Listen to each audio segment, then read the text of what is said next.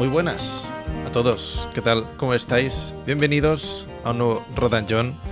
Bienvenidos al primer episodio de la tercera temporada. ¿Qué pasa, John? ¿Cómo estás, tío? ¿Qué tal, Rafa? Pues aquí estamos. Tercera temporada. Tercera temporada. Es una locura. Es una locura. Esperemos que hayáis pasado un hermoso verano. Llegamos tardísimo, estamos en noviembre. Pero eh, bueno, se ha alargado un poco más de lo previsto eh, esta tercera temporada del programa porque eh, hemos estado en el Festival de Sitges. Que es... Hemos estado de festivales. Octubre ha sido un mes difícil. Septiembre también, también. Para mí, por lo menos. ha sido un poco, un poco lío todo. Claro, en tu caso has estado en San Sebastián y en Sitges. Claro, del tirón. A San Sebastián, tres días a casa, medio muerto y a Sitges. Entonces eh, había que recuperarse, había que centrar un poco también, focalizar las, las ideas, ver que cuándo teníamos tiempo para, para, meternos con esto. Y aquí estamos. Así que hoy toca hablar, como veis, del Festival de Sitges 2023. Em, recordad, para los que nos estáis escuchando, en Spotify, iBox o Google Podcast, que esto se emite en YouTube Hoy estamos a día 5 de noviembre, entonces se emite cada dos domingos. Y eh, para los que estéis en YouTube, esto lo podéis escuchar a posteriori en Spotify, iBooks y Google Podcast. Para todos aquellos que seáis nuevos en el podcast, si hay alguien que, ya se lo sabe, pues lo sentimos. Pero el modo superanti normalmente es que nosotros eh, planteamos una serie de películas en, en nuestra cuenta de Twitter, arroba rodanjohn, y eh, ahí seleccionáis las películas de las que queréis que hablemos. Pero hoy, en este caso, arrancando la tercera temporada, pues hemos decidido que vamos a hablar del Festival de Sitges y que la siguiente película... La decimos al final, pero está seleccionada, y será el pistoletazo de salida para, para comenzar la temporada. Pues hmm. por aquí, ¿no? No me veis la mano, ¿verdad? Pero por ahí. Por aquí. Fuera de Por plano. aquí vamos a empezar. fuera de plano. Concretamente, fuera de plano. Entonces lo comentaremos al final del episodio y a partir del episodio 2, entonces sí que volveremos a la dinámica de eh, que seleccionéis vosotros las películas de las que hablamos, recordando que de esas cuatro se selecciona una y se eliminan tres, que teóricamente no volverán se eliminan. más de momento, de momento, no volverán nunca más. Llegará algún punto en el que el juego no se podrá repetir, pero de momento, en tres temporadas, las que se han desaparecido de ahí, han desaparecido conscientemente no han vuelto. Si ha vuelto alguna, conscientemente no ha sido. No, yo creo que no ha vuelto ninguna. O sea que, yo creo que no ha vuelto ninguna. Es lo que hay. Decidid sabiamente. Por el momento, Festival de Sitges 2023. El Festival de Sitges, para quien no lo sepa, me sorprendería mucho, pero si estáis por aquí seguramente lo sabéis, es un festival que es de cine de terror fantástico, se realiza en la localidad de Sitges, Barcelona, alrededores, y este año se ha hecho del 5 al 15 de octubre. Eh, ya han salido las fechas para el año que viene, que me parece que es un poco, antes. Sí. Sí, porque creo que San Sebastián también se tira un poquito unos días antes, así que... Lo avanzan todo, parece. Y el festi básicamente es, eh, bueno, de cine de terror fantástico. Yo había ido alguna vez, pero fechas sueltas, nunca había hecho los 10 días. Y yo creo que tú tampoco habías ido, ¿no? Del tirón. Yo no había ido nunca. Yo llevo tres años yendo a San Sebastián, que es otro tipo de festival de cine, es un cine más, pues no sé, más de que pasa por otro tipo de festivales, ¿no? Más, pues se llevó Berlín o Cannes o Venecia. Bueno, eh, otro tipo de cine, muy de autor, otro tipo de cine. Hay mucho menos fantástico en ese sentido. Y aquí pues, nos hemos encontrado, claro, agua y vinagre en comparación con San Sebastián, entiendo. Sí, bueno, en calidad de pelis eh, tampoco hay una diferencia enorme. Bueno, te tiene que gustar, ¿no? Al final, el, Festival de Sitges es un festival de género, ¿no? No no como San Sebastián, que dentro de lo que cabe pues, no es género, aunque se podría emplazar dentro de género casi este tipo de cine de festivales o cine de autor europeo hmm. y tal. Pero, pero es un festival mucho, mucho más diferente, con otro tipo de público, con otro tipo de reacción, con otro tipo de visionado de las películas en sala y con otro tipo de reacción fuera de sala también. Y el ambiente eh, en general es bastante, bastante, diferente. a otros, a otros festivales que pueden surgir por España, ya sea Sevilla, ya sea Valladolid, la Seminci o cualquier otro festival. al final los festivales de terror y fantástico se separan un poquito de todo. Sí, sí, sí. Pues nosotros este año hemos sido los 10 días que fuimos aquí con John y con Jesús. Jesús Segura, que le enviamos un, un saludito desde aquí. Un saludito. Y fue bastante guapo. Yo, a ver, yo, yo tuve un. Tengo, que ser sincero. Yo tuve un, una montaña rusa de emociones. yo tuve muy mala suerte. Y pillé pelis muy malas eh, los primeros días. Entonces fue bastante, bastante duro para mí al principio, pero remontó. Yo te avisé del Mental Breakdown, eh, que te tocaría. Siempre toca en festival largo si te vas a quedar eh, un par de días de bajona de que, de que has pillado tres o cuatro pelis que son el infierno y no quieres más que irte a tomar una cerveza o a la cama. terrible, eh, te lo juro. es mi primera vez en un festival de cine y, la verdad que, que, ha sido toda una experiencia. Me llevo una experiencia súper positiva porque me lo pasé guay y vi pelis muy top. Pero cuando enganchas tres o cuatro malas, tío, yo me cagué en la madre de los programadores, pero muchas veces, ¿eh? Estaba muy harto.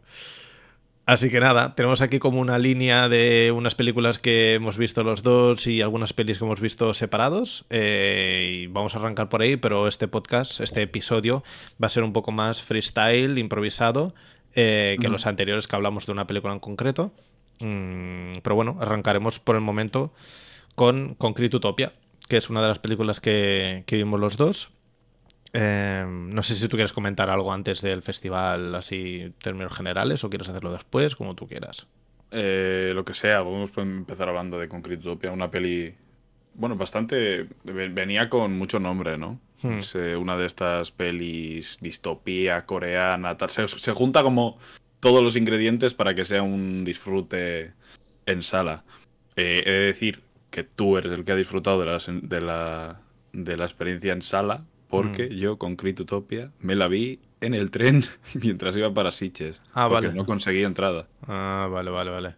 La peli es este año 2023 y como dice John es eh, de, Corea del Sur. El director es Um Tae-hwa o algo así. También es guionista de la peli. Y básicamente eso, la peli es a partir de un terremoto tremendo, tremendo terremoto, eh, que destruye todo el planeta Tierra. Entonces... Em, o bueno, o su zona, ¿no? Bueno, tampoco lo sabemos porque se, centra un poquito en, lugar y alrededores. Pero Seúl parece que sí que está reducido a escombros, o al menos una parte de Seúl, y un único edificio ha permanecido en pie. Entonces, como que es el, bastión donde la raza humana puede volver a comenzar. Y está guay porque al final las películas de catástrofes eh, son el caldo de cultivo perfecto para hacer películas muy críticas a nivel social, de cómo funciona la sociedad y cómo somos los seres humanos, de la avaricia, de todo este rollo. Y a mí me gustó bastante cómo la película explota esas ideas sin que sea como muy tesis, ¿no? Que no es como un parlamento de yo creo esto, sino que está bastante integrado en la historia. Sí, está, está chula. Eh, una de las grandes bazas para separarse un poquito de lo demás, porque a mí esta peli, yo cuando me puse a verla, me recordó muchísimo a, High Rise de, Ben Whitley, de la, del, libro de, de, de, Ballard, que es, pues eso, es una, una utopía en, una, en un edificio eh, nuevo, de esto de como de para ricos y se empieza a desatar una, una, neurosis general en la que se empiezan a crear sociedades y clases dentro de la propia. Pues un mm. poquito pues, de lo que trata todo, todo esto, ¿no? Una crítica social, política, estamentos, a clases, a tal. Pero ah, el, el juego diferencial de, de, la película en cuanto a otras cosas es una, un, un puñado de backstories, ¿no? De narraciones mm. que que se centran en ciertos personajes que son importantes en la trama para pues, mostrar un poco lo que ocurrió o lo que eran antes de llegar ahí, cómo llegaron ahí y, cuáles son un poquito las decisiones que pueden ir tomando poco a poco en la película, ¿no? Que porque sean raras o, o como muy al límite, pues quiere excusarlas en cierta forma en, un, pues, una historia hmm. de, de atrás.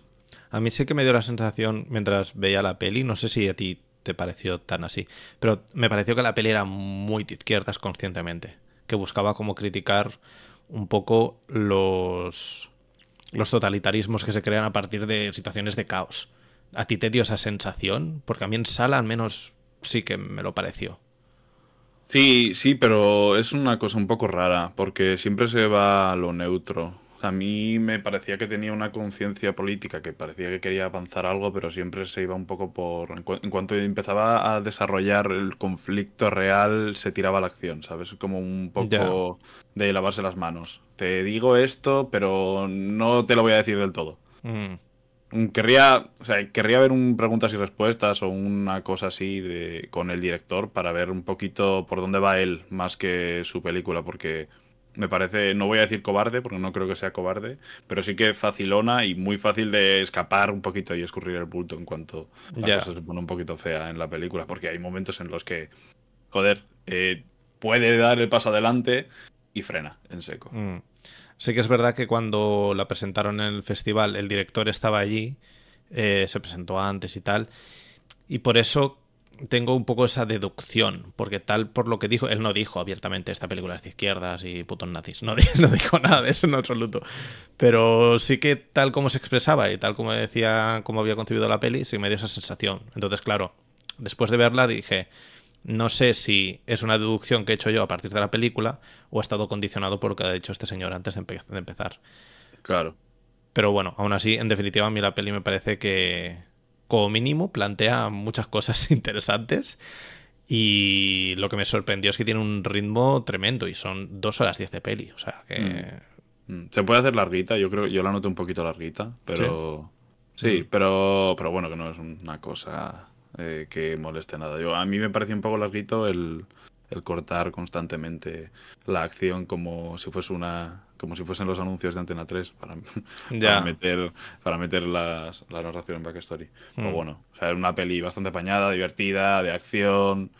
Bueno, eh, guay, ¿no? O sea, para verla en sala y con gente es la hostia. Sí, en sala la verdad que impresionaba bastante y todo el, caos y todo el destrozo, cuando vienen estos planos grandes de dron, eh, se, se, se, gozaba bastante la peli, la verdad. Eh, esta la, claro, tú no te acordarás. Yo esta la vi, creo, como el tercer día o el cuarto día o más tarde. Sí, fue ahí a la mitad de festival, ¿no? Más o menos, recuerdo. Porque hemos avanzado, mm. hemos Creo que día, un día antes del Vengador Tóxico puede ser. Puede ser. Hemos arrancado con esta, pero antes vimos otras películas, evidentemente. Mm. Si te parece, pasamos a una de las joyas de la corona del festival. Muy buenas, Umbla, ¿qué tal? Bienvenida. Eh, Hermana Muerte. Top. Y fue la primera que vimos. ¿eh? Exacto. Yo por lo menos fue la primera que vi. Fue la... Yo creo que era como la película inaugural del festival. Sí, era la, inaugural, la apertura del festival. La vimos con un corto, si no me equivoco. Sí, ahora vuelvo, ¿no? Mm, ahora vuelvo, exacto. Ahora vuelvo.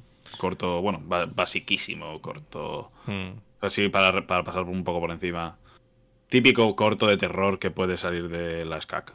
Sí, una situación, era como un gag de terror, no era un desarrollo muy elaborado. Sí, era un, un escenario, eh, un, una buena.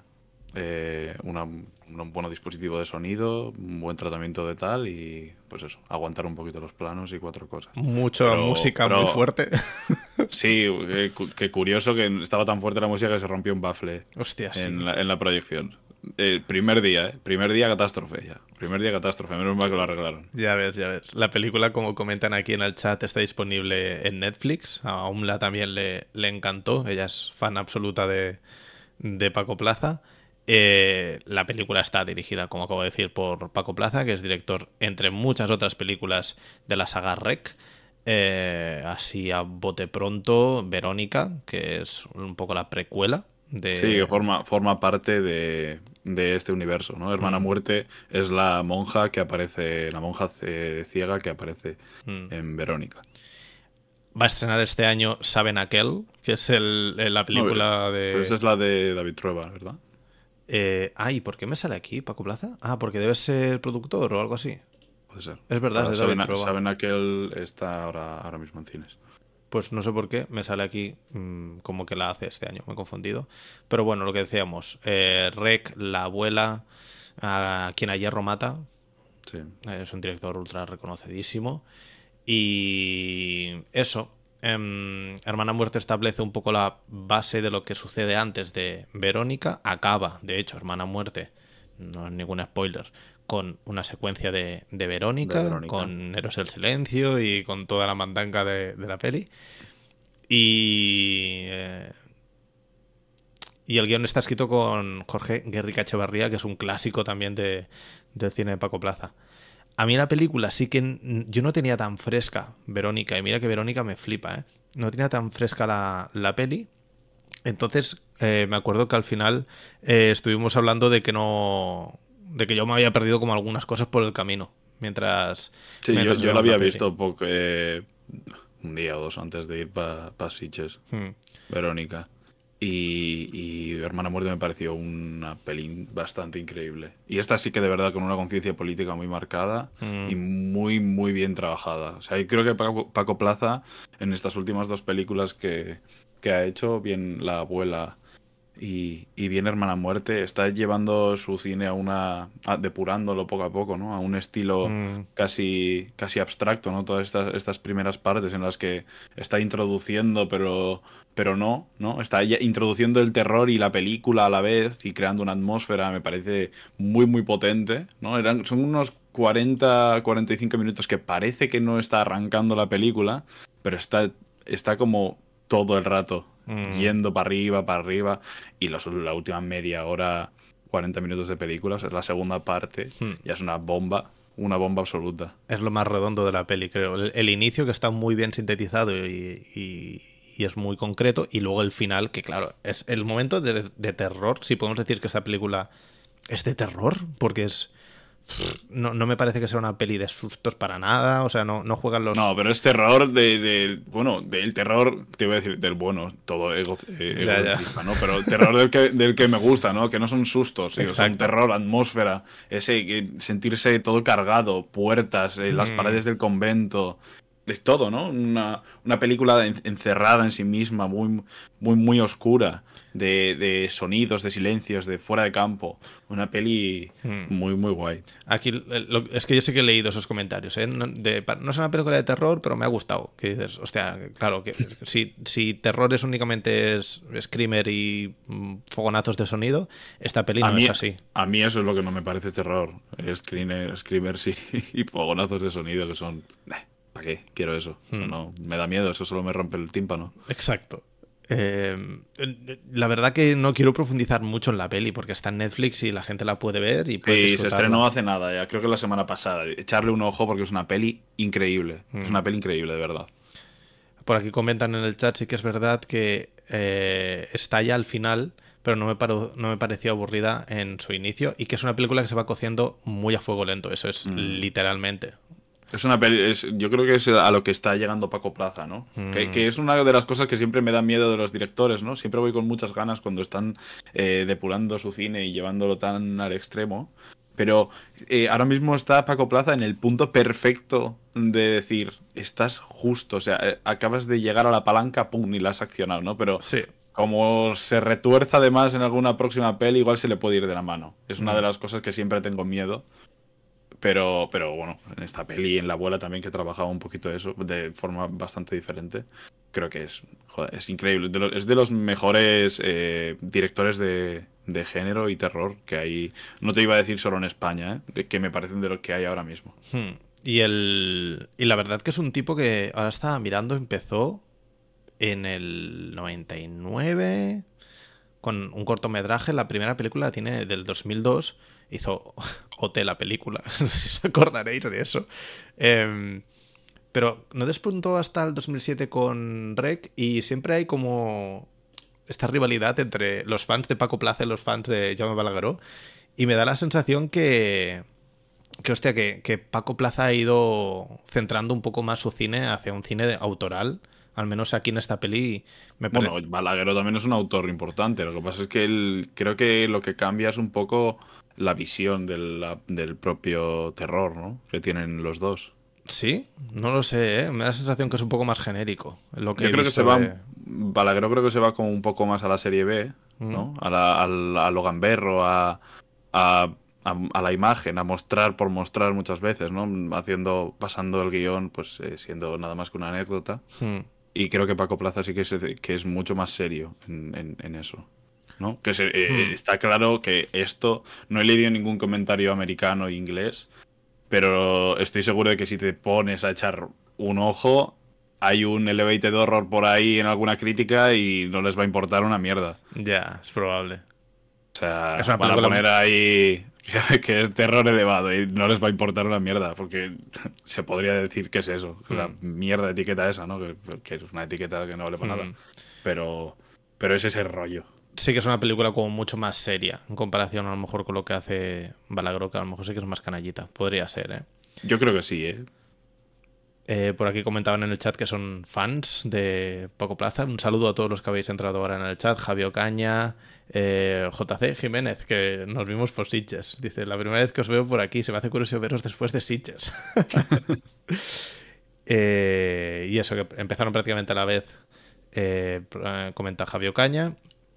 Y John Beck, ¿qué pasa? ¿Cómo estás? Dice, la fotografía y el aspect ratio lo han cogido del gran silencio. La película del cemento. Mm, no tengo ni idea. El gran silencio, la de Corbucci. No lo sé. Eh, comenta esto. Imagino que se refiere a. Ah, no, la película del. ¿Del comento? No, del cemento. ¿Estarás hablando de Conquitutopia? No tengo ni idea. Pero ahí está el comentario de, de, John Beck. Em, pues eso, Hermana Muerte. Está en Netflix desde hace escasos días. Me parece que se puso en top 2 lo sí, creo que está top 2 mundial. En el Twitter ¿eh? de Enrique Lavín lo, comentó que había estado en top 2 mundial. O sea que tela, lo ¿eh? merece, lo merece, lo merece. Es una peli. Ya, os digo que, quienes no hayáis visto, no hayáis visto eh, Hermana Muerte, bueno, echar un ojo a Verónica por delante, que la tenéis en Netflix también. Sí. Verónica, Hermana Muerte. doble sesión de las buenas, con unas palomitas y a la cama después a reflexionar. Exacto. Que tampoco es necesario, ¿eh? Ver Verónica para entender Hermana Muerte, pero sí que es verdad que hay algunos elementos que a lo mejor los disfrutas más y... Hombre, hay muchos símiles, hay muchas cosas que, que, salen por lo mismo, ¿no? La mm. cosa del eclipse que, que, que da pie a lo que ocurre en Verónica, que da pie a lo que ocurre en Hermana Muerte. Mm. Eh, la maldición que, rodea la posesión, que, rodea también a las dos películas, a, los dos personajes, y cómo encajan las dos personas, o sea, los dos personajes luego entre, las, entre las dos pelis, y cómo esa última escena de, Hermana Muerte enlaza perfectamente con, con Verónica, dándole, joder, un pozo mucho más grande, ¿no? Porque... Eh, la, película de Verónica está en la, época justo en la que en la que se mueve también es una, una época en la que políticamente España se movía en, en, otro, en otro rollo. Y, creo que la fuerza política que tiene Hermana Muerte, que es bastante y muy, muy, muy chula, eh, afecta directamente a Verónica. Y que a mí, me, a mí me sube más Verónica. Me gusta más Verónica después de ver Hermana Muerte. Ah, eso, eso puede ser. Yo tendría que volver a verla, ¿eh? Pero a lo mejor hago el experimento. Bueno, experimento. A lo mejor hago el baratón este, ¿eh? Yo hago Hermana Muerte y Verónica. O Verónica y Hermana Muerte. Puede ser que sea mejor así. Claro, sí, yo creo que sí. Yo creo que sí, porque han salido así, están hechas así, y mm. creo que el trabajo de las películas está para que, para que se vea en ese orden. Mm. Pues ahí la tenéis, Hermana Muerte, de Paco Plaza. Eh, no sé si quieres comentar tú alguna peli más por el camino o tiramos con las que tenemos aquí de bueno, Yo vi ese mismo día, vi eh, Blackout de Larry Fessenden. Fessenden a mí me, eh, me interesaba Fessenden porque yo vi una, la de Wendigo, que es una peli atmosférica muy chula. Eh, fui con unas ganas increíbles a ver Blackout y sopapo increíble, no me gustó nada, peli mala, no sé qué. Bueno, pasamos, pasamos de Blackout. Lo siento muchísimo, la Fessenden, pasamos de Blackout. No le pincho ni el póster, ¿no? No, no, no, no, hace, no hace falta un hombre lobo así cutre, nada, nada, sin más una peli, una peli que existe y, ya está. Pues, existe. pues vamos a, darle a una de las que nos gustó mucho y creo que les gustó a... Yo, bueno, no sé. Yo creo que es una película que es difícil que... Vamos a hablar directamente de Club Zero. Em, es una película difícil, tío, de decir que te gusta, pero me gustó esa peli, ¿eh? A mí me parece una peli más... No te voy a decir una peli más, porque no se puede decir que es una peli más, una peli así, ¿no? Pero... Mm. Yo no iba con ninguna expectativa. Jesús sí que nos había hablado muy bien de Jessica Hausner y sus anteriores películas. Yo no conocía absolutamente nada de esta mujer. Yo, yo conocía a la directora, pero no había visto ni una peli. Esta peli, así a modo de resumen, es una peli austriaca, eh, también de, de, este 2023, dirigida por Jessica Hausner, que es directora, entre otros. Ah, bueno, Lourdes, que Lourdes sí que la había visto y me pareció muy, muy buena película, pero no sabía que era suya.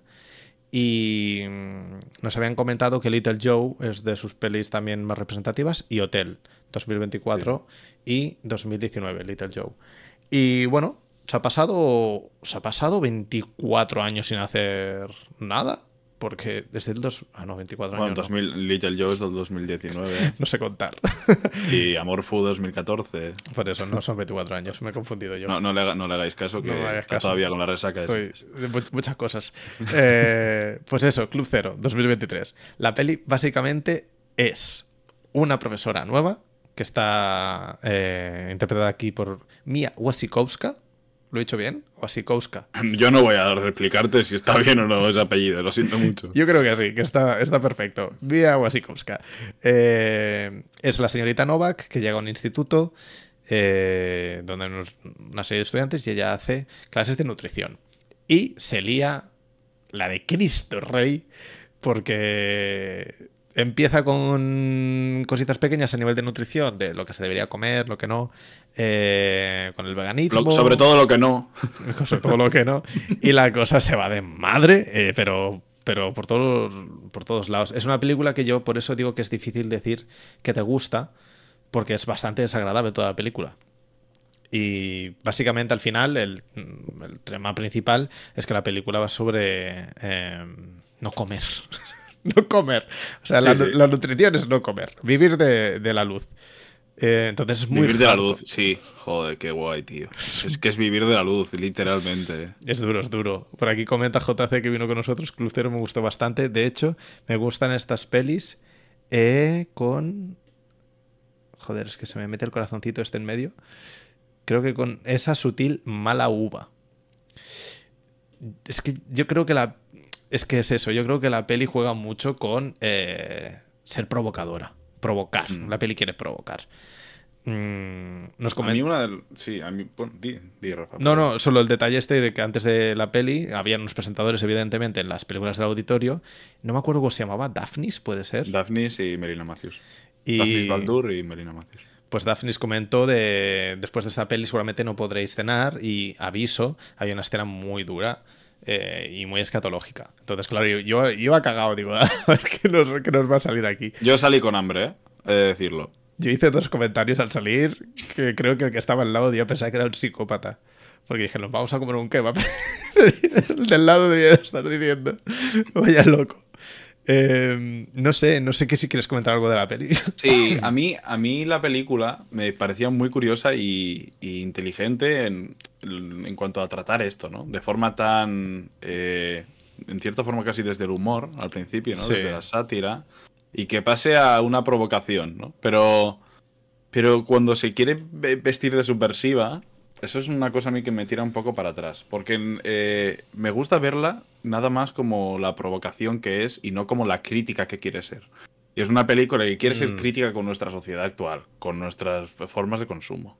Pero no con nuestras formas de consumo de, de que tenemos que ser conscientes de lo que comemos, sino que no se nos vaya la puta cabeza con estas cosas de que yo soy vegano, yo soy no sé qué, yo no como esto, yo no como lo otro, yo hago ayuno intermitente y yo hago no sé qué, porque se nos, va, se nos puede ir de las manos y llegar a estar tan dementes como para decir, pues eh, yo la verdad que eh, mentalmente he llegado a un punto en el que puedo vivir sin comer. Y no. Y no. Spoiler, no. Y no. No. Por eso, no, no puedes. O sea, para los, para los que estáis aquí, no, no se puede vivir sin comer. Es que claro, Es que y- y es- es, es muy el- graciosa, tú la piensas y es muy graciosa. A mí me parece muy graciosa. Claro, Ah. yo me reí unas cuantas veces, el de al lado me mira un poco raro, dije, pero es que a ver, es un, que este es un poco gracioso. Es un poco gracioso. bueno, la película busca eso. La película Sí. busca eso, 100%. Pero me gusta, me gustaría mucho más eh, casi hablar de la forma en la que, Mm. en la que eh, trabaja esto, ¿no? Sí. la- la- los tiros de cámara con los que trabaja, Mm. la banda sonora con la que trabaja, Sí, que es como súper opuesta a lo que estás viendo, pero encaja muy bien, porque es como, si, bueno, si lo que estás viendo es loco, eh, lo que estás escuchando es casi que igual de, de loco.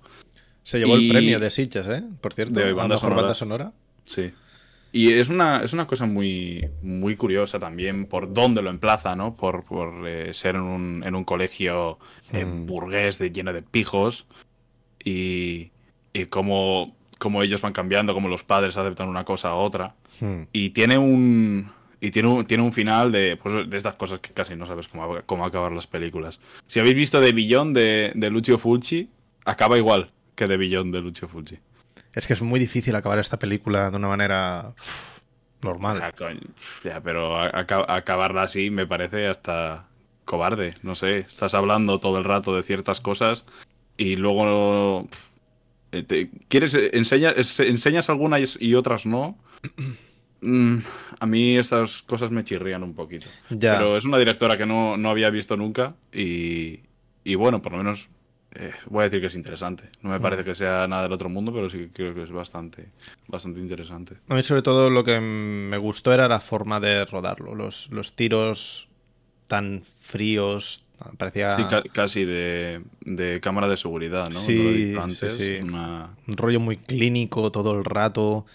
Las interpretaciones estaban muy bien, pero sí que es verdad que era un rollo muy frío, muy de psicópatas. O sea, Muy calculada. Una peli demasiado calculada, diría yo. Mm. Porque sí que es, eh, el cálculo en esta peli viene bien, porque se, se- se nota, ¿no? También por parte de la profesora, que es una persona muy misteriosa y que va enseñando las cartas poco a poco y que va manipulando a la gente poco a poco, ¿no? Como un Mm. Mad, Do- un Mad Doctor así un poco chiflado. mm, pero está muy, muy, muy calculada por parte de dirección y todo. Y eso Mm. creo que le, le resta un poco de vigor al, al conjunto. Sí, como que podría parecer hasta cierto punto que se. que no es que. que no es que enfoque el tema de forma cómica, sino que se ría de los TCAs y estas movidas. Que yo he Sí, leído alguna sí, crítica que no, me no me parece mal tampoco, ¿eh? Mm. No me parece mal. Eh, Si ya vas, si ya vas con todo, tírate a la piscina. O sea, no me parece mal que, que lo Mm. haga. Lo que pasa es que, bueno, luego hay que aceptar lo que te venga encima y aceptar que tu película pueda no gustar o que pueda gustar mucho. Yo creo que está en, lo- claro. en los dos puntos, ¿eh? Porque vi gente que le gustó mucho- muchísimo, gente a la que no le gustó nada, o yo que estoy ahí en la mitad. Me da un poco igual y, y ya está. Pues ahí está, Club Cero, para que le echéis un vistazo si eventualmente. Yo creo que esta película sí que llegará, de alguna manera. Eh, Sí, yo creo que sí. Las anteriores creo que se estrenaron en cine. Mm. Si no recuerdo mal, Little Joe tuvo un poquito de distribución. Pues ahí la tenéis, eh, una movida. Como- eso sí, indiferente, la peli no te deja. No, eso no. Está chula de ver, ¿eh? Por lo menos. Y los Y- chavales... Ir, ir sin comer. Sí, eso sí. Y los chavales yo creo que lo hacen muy bien. Aparte, ellos tienen como unos roles también súper establecidos de el que está en el mundo queer. eh, vaya, que, que, que son como muy Que- quieren representativos. coger todo. Es una peli que Sí. quiere englobar todo, que quiere. Bueno, pues- pues, muy, está muy anclada en la actualidad, ¿eh? No sé cómo funciona esto de que a 10 años. Ya, eso es verdad. Veremos, veremos. Otra de las pelis que también vimos, y una de las grandes triunfadoras del festival, es eh, Cuando acecha la maldad. Que yo creo que aquí sí que había bastante consenso, ya no entre nosotros, eh, sino entre todo el mundo. O sea, todo el mundo le gustó esta película, con todos los que hablé yo al menos. ¿eh? Em, una película de Demian Rukda, eh, aquí hace de director y guionista, película argentina. Eh, se le conocía porque anteriormente había hecho Aterrados, que había pasado también por Sitges. Yo vi Aterrados al día siguiente mientras tenía en casa un ratico, porque está en Prime. Y me parecen dos películas completamente diferentes. Y, y esta mucho más madura. Porque l- yo creo que lo que se puede decir de esta peli es que es un tanque. Te puede gustar o no, pero yo creo que no tiene. O sea, parece un triple A. o sea, parece una película de Hollywood con mucho presupuesto y no me da la sensación que haya tenido tantísimo presupuesto. La peli ganó el premio en Sitges a Mejor Película y premio Blood Window. Que no sé lo que es. No sé tampoco yo a qué se refiere ese, ese premio. Igual es al que más muertes o más esto tiene, no sé. Pero, pero eso sí que. Eso sí que. Yo en cuanto la vi, que la vi en sesión de mañana, creo que fue la Mm. primera sesión. Yo dije. Esta peli. Esta peli es la bomba del festival. Mm. La, el- el- el- la, la Moaz. Se, Mm. ha hecho, se ha hecho 50 aquí y se ha soltado la Moa. Player of the. Game 100%. Sí, sí. Y, y a tope, una peli muy alucinante, muy alucinante. Ya, ya desde, un, ya desde un principio, con, Mm. con la música, con, con todo este aire de western Mm. argentino y cómo, cómo enfoca el, el terreno. eh. Es una cosa potente ya desde un inicio. Y cuando empiezas a ver cómo se empieza a desarrollar, cómo a los primeros 5 o 6 minutos ya estás viendo un cuerpo cortado por la mitad y machacado, que, Mm. no tiene, que no tiene parte de arriba, dices, aquí se vienen cosas guapas. Se vienen cosas guapas. A mí me pareció, ya te digo, mm, yo tenía dudas si iba a ganar el festival porque habían un par de pelis más que tenemos por aquí que tenían para mí muchos números, pero sí que es verdad que estaba en, en el top. Yo cuando salimos, eh, para quien no conozca el festival, yo no tenía ni idea, la verdad, no me las, voy a dar de listo. Cuando sales de, de estas películas del auditorio hay como una hucha donde la gente pone su, su puntuación. Y no, me, me parece que fue la única película que vi que todo el mundo ponía 5, 5, 5, 5.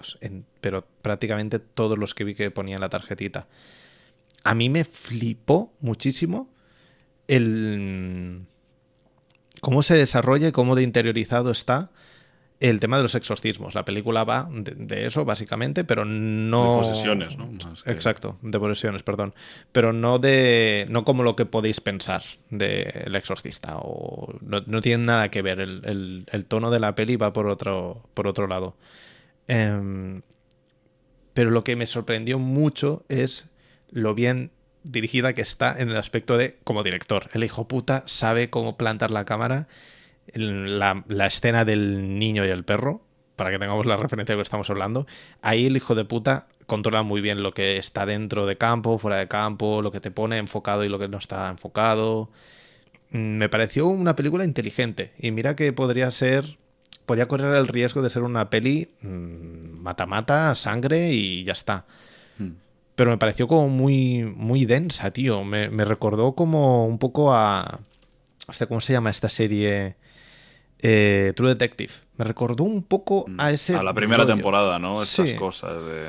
Me llevó un poco a ese mood y las escenas de gore estaban muy bien metidas. No son tantas para que la peli sea. Está... No son tantas, pero son lo suficientemente potentes. A mí me parece que son bastantes, teniendo en cuenta lo que hemos visto en el festival, Sí. de escenas de gore. Yo es que me recuerdo como. todas tres o cuatro solo. bestias. Sí, eso son sí, todas son muy extremas. muy, muy bestias. Pero yo creo que está reguladito al milímetro para que esta película la pueda ver cualquiera también. Lo del niño bote palomitas ese que aparece casi al final de la peli, no sé yo si lo puede ver todo el mundo. Ahí no, ahí no. Ahí- ese, ese es el momento que dije, aquí se ha sacado la, la serie Z del cuerpo. Ahí sí que ese momento fue increíble, la verdad. Sí, es una cosa tocha, tocha. ¿eh? Lo que comenta JC es cierto. La película es directa, va al grano, sin historias. O sea, Y es una peli que sigue sus reglas. Es una cosa muy, muy potente. Muy, muy, Mm. muy potente. Vimos unas cuantas películas que se marcaban sus propias reglas, ¿no? mm, Hablando ya de la cosa más obvia del mundo, por ejemplo, vimos, creo que tú también la viste, la peli esta de There is Something in the Barn Sí. sobre un gnomo en, allí en Noruega que se quiere, quiere matar a unos, a unos guiris americanos. Ah, no, no la vi, no la vi, no la vi esta. No, la de los gnomos, no. No, no, no, no, no. Me he Bueno, confundido. pues eh, hay una peli sobre unos gnomos y tal. Y dan como tres reglas, ¿no? Como con los gremlins. Que los gremlins eran no los mojes, no le des de comer después de medianoche. No sé qué. Mm. Aquí dicen eh, no, no le pongas luz artificial, eh, no le moleste, no sé qué, tal, tal. Y, y ya no es solo que se las salten los demás, porque eso no hay ningún problema. Es que se las saltan los putos gnomos. O sea, Mm. los gnomos hay un momento que se hacen una rave dentro de casa con luces de neón, con música a tope, que es otra de las cosas que no les gusta, y, y todo. Que sean- son, son gamberradas y son. Pues bueno, esa- e- esas cosas, ¿no? Pero esta peli sigue sus reglas, sus siete reglas que, que se citan, eh, se citan verbalmente. Y, y además tiene unas cosas, sobre todo el final, esa marca de, de, de tres dedos de o cuatro dedos de sangre que dejan en la frente que no se le quitan al protagonista, eh, todas estas cosas. Una peli potentísima, potentísima de, de posesiones y tal, y con unos efectos eh, prácticos. Mm. O sea, el, el encarnado, el, el poseído, Buah, era una es una cosa, yo creo que es de las cosas que más me impactó visualmente Mm. de todo el festival, ¿eh? de cómo estaba hecha y cómo se veía en pantalla grande, una cosa increíble. Muy, muy guapa. Yo espero que llegue pronto, porque tengo Creo ganas que, de creo que llega, no sé si enero o febrero. Ah, sí, es verdad. Eh, 20 y algo. 23, 29 de enero, febrero. Es verdad que lo leí en algún lado. Pero está, está, está, Está allí. Está en el internet. Está allí, allí está, se puede ver. Si queréis verla en sala, eh, vale mucho la pena esta Mm. verla en sala. Sí, sí. Y ahí la tenéis, eh, ganadora del Festival de Sitges, casi nada, casi nada. Yo, una de las ganadoras del Festival de Sitges, que estaba en mi corazoncito para que lo fuera, pero sabía que no iba a ser, era Riddle of Fire. Esa película era imposible que ganase el festival teniendo las competidoras que tenía, pero como cine fantástico, tío, Una peli para abrazar. Una peli para abrazar. Una de las mejores películas del festival. tú la viste antes que nosotros, me, da la me parece. Yo la vi antes que vosotros y prediqué. Prediqué Riddle of Fire por todos los lados. Dije, ved esta peli, por favor. De hecho, yo esta no tenía peli es la entrada. hostia. De hecho, yo no tenía entrada y la pillé porque, porque la comentaste tú. La peli está escrita y dirigida por Weston Razuli, tremendo nombre, eh, Que andaba por allí, el tío. y A tremendo tope. perro, porque es su primera película. Se nota que tiene Mm. una carga autobiográfica de locos. Tiene un corto eh, por ¿Ah, sí? ahí que ya trabajaba. Sí, Anaxia se llama. ¿eh? Que ya trabajaba esta cosa del fantástico entrada, bueno, el fantástico medieval metido en, en la vida cotidiana, que está muy chulo, dura seis minutillos, está en YouTube si queréis verla, Anaxia. Ah, pues el- la compañía que ha hecho la peli se llama Anaxia. O sea que Sí. seguramente es una Ah, referencia. Anaxia creo que se llama el, el corto. ¿eh? Ah, vale, vale. La película eh, ganó un premio en el festival, no recuerdo cuál, tenía dos nominaciones y eh, básicamente es la historia de tres niños. Pone aquí tres niños, ¿eran tres niños? Son cuatro. Eran tres niños. Eran Ah, tres bueno, claro, sí. A uno lo subtitulan y todo. Es verdad. Son tres niños que intentan. Bueno, el- aquí lo explican un poco raro. Pero básicamente son tres niños en el último día de verano que lo que quieren es viciar a la consola. Roban una consola, quieren viciar y la madre les dice que para eso tienen que eh, traer un pastel de una pastelería. Y en esa pastelería no está la pastelera ese día. Es como un. Es como Dungeons and Dragons. Es como hay mil misiones paralelas para llegar al objetivo principal. Eh, y es una peli de aventuras. Tiene. A mí me trasladó mucho a los Goonies. Es este rollo de. eh, pues eso, aventuras con los amigos en un paisaje precioso. Pero a mí lo que más me flipó de la peli, tío, fue el cariño. El cariño con el que está hecho esta película. Porque se nota mucho. Se nota mucho en el resultado visual. Se nota mucho en el resultado técnico de que es una peli que quiere disfrutar del cine. Es una, es una peli que busca mucho el goce. Y bueno, en los créditos lo vimos de forma evidente porque la peli está hecha con cuatro chavos, pero con mucha gente cercana a la familia. Se veían muchos nombres repetidos, Sí. muchos apellidos repetidos. Em, fue muy, muy, muy guay la experiencia de ver esta peli. No llega ni a las dos horas. Y a mí me dio la sensación cuando la terminé, dije, "Pf, que hagan una serie ya de este universo. Pueden hacer una serie, que, que cada misión sea un capítulo de una hora. Y Sí, de otros funcionaría. niños o cualquier cosa. Claro, funcionaría increíble. Sí. Mm. Eh, Además del carisma que tienen los, los propios niños. Una Exacto. peli eh, mu- muy bien trabajada por todos los lados, ¿no? Igual se podría decir que está extre- eh, extremadamente eh, calculada, pero no está calculada en Mm. ningún momento. No la veo calculada. Si lo que sí veo es que, que los niños sí que pueden tirar en algún momento alguna línea como no tan natural, ¿no? Pero bueno, es Mm. que son niños. No puedes pedirles otra cosa. Pero sus interacciones, su forma de afrontar las cosas, las- los problemas que les ocurren de forma individual y colectiva, es eh, una peli medieval. O sea, Mm. podían ser eh, niños con espadas y, y una pequeña armadura, ¿no? O podían ser hobbits, como en El Mm, Señor de los Anillos. exacto. Pero son chavales que, que van, pues eso, con minimoto y con una pistola de, de bolas de pintura. Sí, sí. Es una película que está muy viva. Yo creo que la, la sensación es esa, que desprende mucha, mucha vitalidad. Y, y, hostia, yo salí con un punch de energía guapo, ¿eh? Después de esta. Mm. O Es- sea, es que es una peli medieval, una peli... eh, a mí me, me recordaba por momentos a... a, yo que sé, a, a Ex- a Excalibur de John Burman, que es una cosa Mm. muy opuesta, ¿eh? O sea, Sí. muy, muy opuesta, ¿no? Pero, pero estas cosas, o, o alguna aventura de Vicky el Vikingo, mm, todas esta- estas cositas, Sí, porque la banda sonora también es... es- eh, la banda sonora sí que es una de las cosas que te mete ya directamente a lo medieval, porque es, Mm. pues, juglar. Es como Mm. un... Es como una banda sonora que remite a, los bufones y a todas estas cosas. los adultos, hay brujas, hay, hay princesas, hay trolls, pero mm. todo eh, mostrado en personas reales, ¿no? del mundo real. Mm. Y, también su, comentario sobre la desconexión o, la forma en la que los, eh, los miedos del exterior hacen que nos encerremos mucho más. Mm. Me parece muy acertado, ¿no? Porque son unos niños que se nota que les gusta estar mucho en la calle, pero que para estar protegidos tienen que estar en casa, jugando a la consola, ¿no? Que son unas cosas de cómo la tecnología los va encerrando, ¿no? La, tecnología es lo que, lo que los lleva a, a, que sean pillados, ¿no? Porque mientras están robando esa consola, que es como una hmm. misión imposible, pero de los niños, que, este, que entran a una especie de, almacén y se roban una caja, pues lo que les pilla es una cámara de seguridad, hmm. eh, bueno, todas esas cosas, ¿no? El código, la tele necesita un código. Exacto. Y como eso al final les empuja a salir y a vivir una aventura. Y a, vivir una aventura. Ah. ese huevo moteado que hace falta, que como son niños, no, no mm. saben que con que cojan un huevo normal no va a pasar absolutamente nada. Es un huevo moteado que parece una gema de dragón. Son todo cosas ¿no? que, que son eh, de, fábulas medievales clásicas. Hay, un momento en el que uno de los niños se emborracha y se pone a comer bacon y, y es la típica cosa que, le, que, que es cuando un, un troll eh, envenena a un niño mm. o, lo empacha solamente para tenerlo a merced. Muy bonita la película, muy bonita. Se podría decir que es ingenua, naive, pero son términos que a lo mejor, si los ves desde el punto de vista despectivo, no creo que le hagan.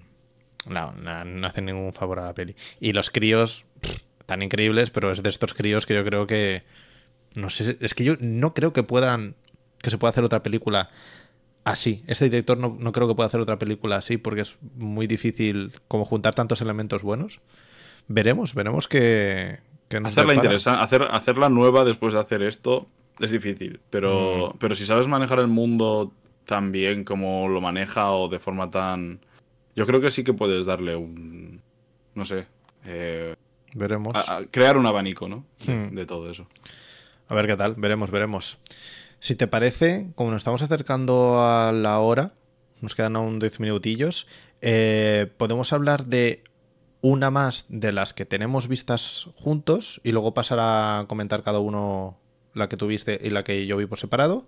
Y con esto podríamos dejar el, podcast. Em, te dejo elegir. De las tres que. Bueno, yo sé que una no la vas a querer, la de Nakata la dejamos porque a ti no te gustó. Resumen, a él no le gustó, a mí me gustó porque es una peli del año 2000 y cualquiera sacó. Y a mí no me gustó porque es una peli del año 2000. Efectivamente. Entonces tenemos. Eh, ¿Podemos hablar de River o de Vermin? ¿Cuál te apetece de las dos. ¿Hablamos de las dos? Hacemos rápido. Venga. Pum, pum. Cortadito. Vermin, La Plaga, película de Sebastián, la tengo aquí, Banisek. Eh, era una de las que yo pensaba que iba a ganar el festival. No sé tú qué sensación te dio. A mí me, encantó, me encantó, pero no sé yo, es que era muy potente y venía con mm. mucho nombre cuando acecha la maldad. Ya. Entonces. Yo creo eh, que hubo. Pero bueno, yo soy muy malo para los. que tiro Yo soy muy malo para los palmareses, ¿eh? Mm. O sea, yo te puedo decir, esta peli va a ganar. Y. Bueno, mi favorita no se llevó una puta mierda. Mm. Es verdad. Solo hay que ver eso. Es verdad. Vermin es una historia de insectos, arañas y ya está. No tiene una peli es una peli de serie B con presupuesto sobre un edificio en el que una araña egipcia que parece el Pazuzu de, mm. del nuevo de, una peli de, monstruos eh, empieza a reproducirse en un edificio hasta convertirse en arañas gigantes que quieren matar gente. Es, y es eso, y es la hostia. Y el comentario político y racial que tiene está mm. muy bien metido también. Mm. La peli se ubica en barrio suburbano, un suburbio de, Francia y, es, es, una bomba de película desde el minuto uno. Eh, a mí me recuerda mucho a Alien, es como este tipo de terror como súper atmosférico. Em, a mí no me dan cosas las arañas, pero joder, la sensación cuando veías la peli, tío, sacando, un lanzallamas y acabad ya con esto, por favor porque era muy angustiosa. Eh, lo que más me flipó fue a nivel de, dirección, pero el reparto, joder. el reparto lo hacía Están increíble. muy bien todos. ¿eh? Están muy bien todos. Están muy bien todos. Y es una peli que no quiere ser eh, muchísimo más de lo que es. ¿Sabes? Tiene sus Mm. cositas y su, su crítica y su tal muy bien pillada, pero es una peli de arañas asesinas que quiere ser una peli de arañas asesinas. Exacto. Y ya está. Como mucho está el toque de suspense que quiere ir metiendo para generar entonces el terror, pero ya, es que es muy sencilla, es, es un candado, o sea, no tiene ningún misterio. Eh, esperemos que llegue a cines, porque está en cines. Es, es, El cine es muy potente, muy potente. Y está muy bien dirigida también, que es una cosa que se agradece cuando, Hmm. cuando la peli empieza a desmadrar y tiene las ideas bastante claras. Ganó uno de los premios del festival, para que lo sepáis. Tenía dos nominaciones, no sé cuál ganó, eh, porque no lo pone. No sé por qué, qué manía esta de no poner los premios. Pero bueno, eh, muy buena peli, muy, muy buena peli. Vamos a pasar a River, eh, que es. La tengo aquí. Mi última película del festival. Qué preciosidad de película. Para mí era las que tenía que ganar el festival, pero sabía que no podía ser por, por el género. Al final es un festival que está vendiendo. Bueno, y que, no está, y que no está metida en sección oficial. Ah, esta no estaba en selecciones, ¿verdad? La peli. Estaba en eh, nuevas visiones, si no recuerdo mal. mm. La peli eh, River está dirigida por Junta o Junta eh, Yamaguchi, que es uno de los directores de Más allá de dos minutos de los dos minutos infinitos. Eh, bueno, es el director de, de también de esta peli, no es uno de los directores. Pensaba que estaba codirigida esa película, no sé por qué.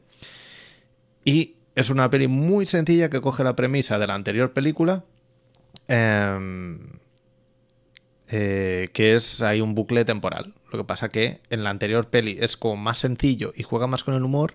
Y aquí yo creo que la película utiliza más el, desarrollo mm, de la narrativa y de las relaciones entre los personajes para que esa broma que podría ser volver al pasado eh, dos minutos atrás no sea solo eso, sino que se explique una historia y un desarrollo de personajes muy guapo. Que por cierto, nos tenemos que quedar con el detalle que comenta aquí JC sobre Vermin. Consejo no ir con linternas que se cargan con una dinamo. Eso es muy importante. Tener siempre pilas en casa. Eh, River, no sé, ah, yo salí enamorado, eh, pero literalmente enamorado de esta película. No sé tú qué sensación te dio. A mí, a mí me gustó bastante, pero creo que sí que me cansó un poquito. ¿Sí? Me cansó un poquito. eh, no, en el, no en el mal sentido, eh, sino me parece que se empezaba a agotar en cierta forma, o me empezaba a agotar a mí Mm, el, el bucle. mm. El bucle. Yo creo que es más problema mío que, que otra cosa, ¿eh? De, de que está guay cómo se desarrolla, está tal, pero me, me terminaba cansando el plano secuencia constante de los dos minutos, del cambio, de tal, de ahora esto, ahora lo otro, ahora no sé qué. Mm, Está, No sé. está condicionada a la forma, eso sí, y eso puede ser un problema gordo para la peli. Yo creo que, de hecho, funciona más aquí que en la anterior. En La anterior no la vi. l- Beyond Infinite sí que yo creo que ahí mm, le sobran hasta 10 minutillos a la peli. Porque lo que dices tú, vuelves otra vez, claro, no lo hemos comentado, pero los dos minutos están grabados literalmente dos minutos del tirón. Son planos secuencia de dos minutos De dos minutos. uno detrás de otro a lo largo de toda la película, menos en el principio, que yo creo que hay como un margen de 10 minutillos en el que se ve la historia y entonces entra el, bu- el bucle temporal. Em, claro, eso condiciona mucho cómo se rueda la película y cómo se explica la película. Claro. Transita los mismos lugares, Mm. transita las mismas escaleras, transita las mismas eh, habitaciones, los mismos Mm. personajes. Claro, los Y ahí, ah, y- claro, ahí las tensiones muchas veces pues no funcionan tanto con algunos personajes que con otros, que eso que me ocurría a mí. claro. Eh, tampoco tiene mucho sentido que en el bucle... Bueno, yo intentaba verlo, pero tampoco le veo mucho sentido a que en el bucle temporal de repente de uno a otro esté nevando y en el otro haga este buen tiempo. Bueno, que, Mm. que lo explican, ¿no? Pero eh, son cosas que me terminaban casi que can- cansando un poco. Cuando entra alguno nuevo también que no aporta mucho y está por ahí. Bueno. Sí, te hace mirar más el reloj. Este tipo de, de formato al Si no entras, ¿eh? Yo, yo entré, pero sí es verdad que, pues eso, cuando ya llevas un rato el que están otra vez con el bucle, porque Mm. es un bucle. Sí, sí, es que cansas. Es constante. Ya te digo, yo mm, me flipó, pero también porque creo que venía con la anterior en la cabeza y entonces como que me ha sopesado una por encima de la otra y, y condiciona mucho. Es una película, eso sí, no esperéis ni sangre, ni vísceras, ni fantástico loco. Es una película de ciencia ficción, pero sin ningún elemento evidente de ciencia ficción hasta el final de la peli, que es como muy residual y es muy, muy poquita cosa. Pero ahí está.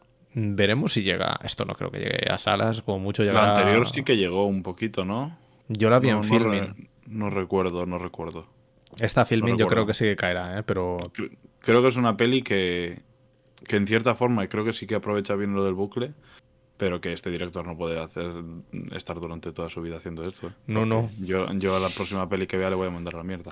eso me sorprendió, ¿eh? Que digo, joder, está reciclando la misma idea, ya puede. Yo no, he visto la, yo no he visto la anterior, pero es que si me veo la anterior me voy a cansar ya, ¿eh? Yo lo- A mí me Estas, da. estas, estas cosas que sean una rara avis, vale, pero que un tío Claro. construya su filmografía así. A mí, joder, a mí hay me da un- muchas ganas. me da un poco de reparo, ¿eh? Porque digo, no sé cómo puede. No superar, sino el hecho de aportar algo más. Y aquí Esa es la cosa. lo hace, aportar. por suerte.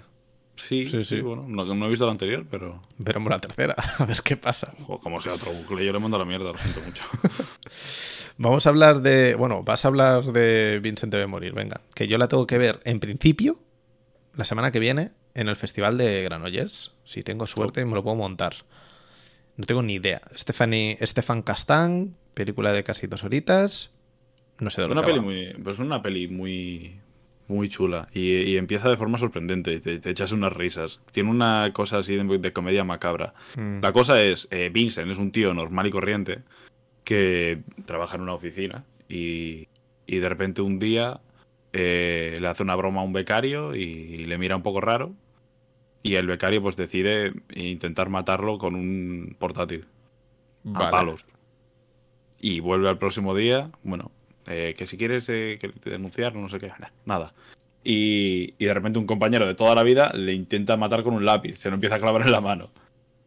Y ya son cosas rarísimas, ¿no? Porque es como si se metiesen en un trance esas personas e intentan matarlo. Vale. Y pasa completamente. Y al próximo día vuelve a ocurrir un- alguna cosa con unos niños. Y empiezas a darte cuenta de que a ese tío cada vez que eh, pilla, hace contacto visual con alguien, se le china la cabeza a la otra persona y lo intenta matar. Pero es una comedia entonces. Empieza como una comedia. Vale, es que el póster. Comienza como una comedia, empieza luego a enturbiarse, a ir al terror. eh, este problema se empieza a hacer mucho más grande. Cada vez que mira a una persona, eh, todo el mundo le quiere ir a matar.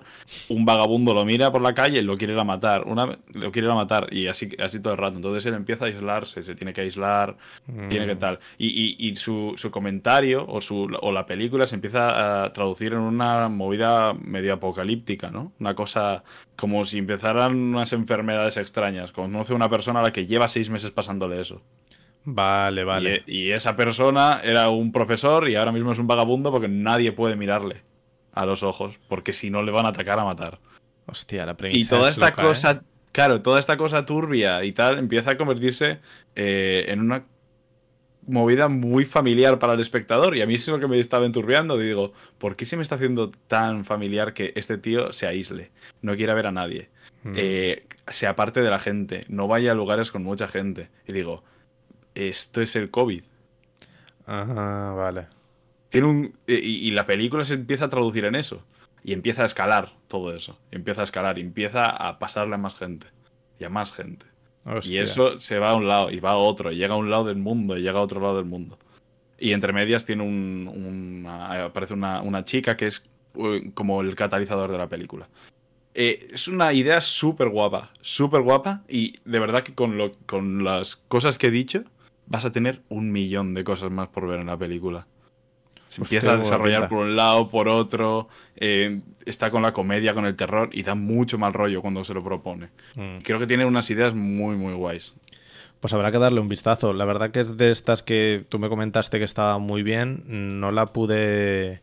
No la pude ver durante el festival, pero me gustaría pillarla en sala. A mí me sorprende eh, que, no, que no parezca una comedia, porque es que el póster, tío, no, no me genera para nada esta, esta sensación. Que no es, es, es este tipo de comedia incómoda. Te, te ríes, pero dices, Uf, que lo están pasando muy mal. lo está pasando realmente mal, pero, pero hay, hay cosas, sobre todo al principio, Mm. que es inevitable no reírse y está hecho para reírse. Pues habrá que darle un vistazo. Por aquí comenta JC, Vincent Must Die, peli de zombies sin zombies. Una de las buenas sorpresas del festival. Ahí está. Yo creo que quedó un poco opacada, ¿no? Esta película. Sí, luego se escondió muchísimo, porque creo que el día después fue la proyección de Late Night with the Devil. O, Ah, vale. o así, bueno, son películas que han dado bastante fuerte, que están muy, muy guapas. Late Night with the Devil. Y bueno, yo quería hacer un comentario, si me dejas, sobre la Sí. peli que más me gustó del Festi, de, que es Las Habitaciones Rojas. Que Ah, me volvió loco, me volvió loco. Eh, Eh, escribí, escribí sobre ella, escribí sobre Vincent Debe Morir también para, para Historia del Cine, que lo, los tendréis, lo tendréis por mi perfil. Eh, Las Habitaciones Rojas todavía no ha salido, pero eh, es, una, es una peli que intenta indagar en, en la mente del asesino. Del, Mm. no, del asesino, no, perdón, de las groupies de los asesinos en serie. ¿No? Es como estas chicas que estaban enamoradas de Ted Bundy y todas estas cosas. Y, y nuestra pro- protagonista es una modelo eh, que es muy, muy buena con la tecnología y el internet y tal. Y está yendo al juicio de, de ese monstruo que al parecer ha torturado y asesinado a tres niñas y lo ha vendido por la Deep Web. Hostia. Y, un- y es- existen dos de esos vídeos, pero no existe el del tercer vídeo de la niña. De una de- de la niña más pequeña. No sabía que era tan dura la peli, ¿eh? No existe el tercer vídeo de la niña. Entonces ella, que sabe moverse por esos, por esos lares y tal, eh, pues tiene como un objetivo que se va desentrañando durante la película. Mm, Y es una peli potentísima. Y una de las, una de las escenas de terror más grandes, o sea, más impactantes que he visto yo en, en Sitges fue cuando, cuando em- empiezan a ver la habitación roja y está todo en contraplano. ¿no? Y se Ah, escuchan vale. cosas y se, se ve a, a las, a las dos chicas protagonistas viendo lo que ha podido lo que ha podido ser. Uf. Una peli muy, muy, muy, muy top, muy top. Eh, la tenéis que ver en cuanto se pueda. Una de las grandes pelis de este año, no de Sitges, eh, una de las grandes pelis de este año para mí. Habrá que darle un vistazo. La peli tenía una nominación, no se llevó absolutamente nada. Que por cierto, en el chat comentan efectivamente que Vincent debe morir se llevó eh, premio a mejor actor. Se llevó dos premios, Vincent debe morir. Eh, y Las Habitaciones Rojas está dirigida por Pascal Plante, para quien le interese. Sí. Eh, una peli canadiense. Se habla en francés, pues, francés de Canadá. Que, que es como otro francés diferente. O sea, pero tiene pinta de ser hardcore. hardcore. Es heavy, una película trabajada muy en fuera de campo y, y tal. Eh, es, el- es muy curioso porque nos lo presentó el director y el tío venía con, con ilusión por presentar la película, Mm. pero empezó a hablar de cómo fue el trámite para llegar a ello, ¿no? Y dice que estaba, que llevaba un año y pico deprimido porque no hacía más que todos los días buscar y ver cosas de Ted Bundy y cosas de este otro asesino Uf. y de qué es lo que hacían estas groupies y todas un millón de movidas para poder entender un poquito la mente de la que va a indagar, ¿no? Y de la que va a hablar. Claro, claro. Dice que fue un camino depresivo total y, se- y yo creo que se- eso se palpa en la película, ¿eh? No Mm. hacía falta que lo dijese porque ves que la peli es depresiva a tope. Pues ahí la tenéis. Cuando id, id merendaos para ver las habitaciones rojas. Eh, ya ves, hay suerte y sale en alguna plataforma pronto, la verdad. Yo es de las que tengo pendientes, pero la verdad la veré un día que esté, que esté con ganas de verla, ¿eh? porque después de lo que has comentado, tela. Es, es- está, está potente esa película. Vale, pues vamos a cerrar, si te parece, con Ácide o Aside, o como coño querréis llamarla, porque es una película francesa, no sé cómo se pronuncia, no sé si está en inglés, no tengo ni idea. La película está dirigida por Just Philippot, un nombre rarísimo. Película también de este dos- 2023, evidentemente, una horita 40, poco más. Tiene una nominación. Eh, ¿Tú no llegaste a verla? Me da la sensación. No, no, yo, yo vi una a la que me diste tú una entrada. ¿eh? Ah, no me acordaba de eso. Me jodiste el día. Eh, película Que vaya buenísima. mierda de peli. Película buenísima que te di y recomendadísima. Eh, Bah, No voy a decir ni el nombre.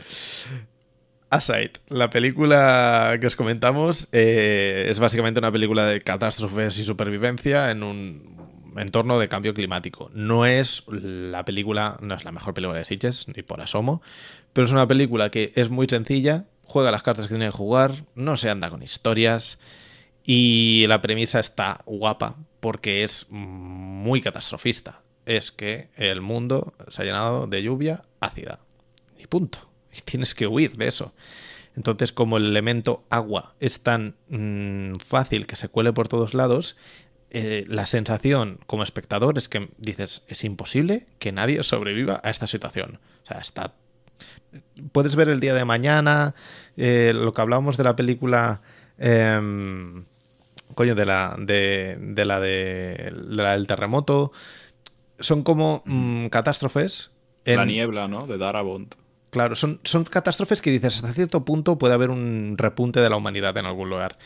Pero que ya el agua, la lluvia, em, sea ácida, a mí se me hacía muy complicado ver un futuro en esta película.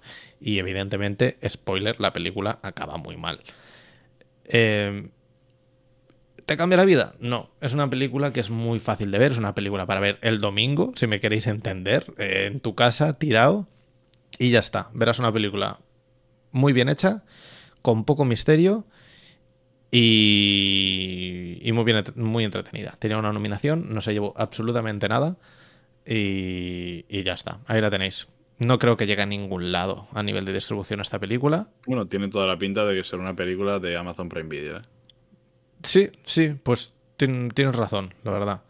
El, único nombre que había ahí reconocible es Guillaume Canet, que a mí me sonaba de La Playa, la peli esta con Leonardo DiCaprio. Que tiene, ah, la de Danny Boyle. Que tiene más años que las piedras esta peli, ¿no? ah, sale Tilda Swinton ahí. Leonardo DiCaprio y Tilda Swinton siendo pareja, ¿no? Exacto. Una peli rarísima. Peli del 2000 de Danny Boyle, pues está ahí por ahí Guillaume Canet, que a mí era me sonaba por eso. Y, y ya está. Esto ha sido nuestro Festival de Sitges con muchas comillas. Podéis seguirnos en redes sociales eh, a nivel particular, porque... Sí, porque hemos hablado de unas cuantas, pero yo vi, yo vi 49 pelis, ¿eh, chavales? Sí, sí, yo vi 30 y pico también. Tenemos el Letterbox petado del festival. O sea que ahí hay... Si queréis más Festival de Sitges, a verlo, haylo. Sí, de hecho, mira, aprovecharé y pondré nuestros nuestros letterbox en, en el Twitter de Rotan John para, para, si os pica la curiosidad, conocer alguna cosita más del Festi desde nuestro punto de vista. Y ya está. Por aquí nos acababan de comentar. Menudo compañero tienes, John.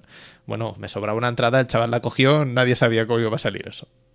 Eh, es un hijo de puta, ni puto caso. No le aceptéis ni una entrada, ¿eh? O conocéis la peli o no le aceptéis ni una entrada, porque tuvo un ojo, un ojo durante el festival los, primeros días, los primeros días fueron malos para él, porque él fue el que eligió pelis a ciegas. Es que si habláramos de las pelis malas, eh, no duraría el podcast una hora y veinte, ¿eh? Han sido pocas pelis, pero es que yo puedo hablar muy mal de esas pelis, porque es que tela marinera, ¿eh?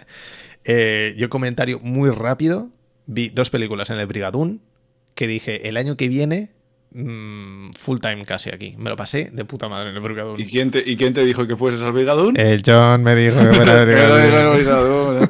Yo fui a ver Kutan Ran de Rollero de Odato y dije, aquí cuando, cuando utilizan a un bebé como recipiente de cocaína, esta, esta sección es buena. Deodato es, es, una cosa ese hombre, ¿eh? definitivamente. No, a Deodato se le fue la cabeza. y, y, estuvo toda la vida haciendo pelis con la cabeza ida. Yo vi el último escualo, me lo pasé súper bien. La, la, segunda parte de Tiburón, en principio, a la italiana, buenísima. ¿Y qué más vi? El pantano de los cuervos, o algo así se llamaba. También una cosa que no tiene ningún sentido, pero me reí muchísimo. Eh, y ya está, por aquí comentan en el chat. Hay una serie que va sobre eso de la lluvia ácida. No recuerdo cómo se llama. Es posible. Es una premisa que puede ser muy fácil mm. de llegar a ella. Y JC nos dice, es la directora de La Nube. No sé si se pasó por filming. Es de la directora de La Nube. Eh, ¿Acide? ¿Puede ser?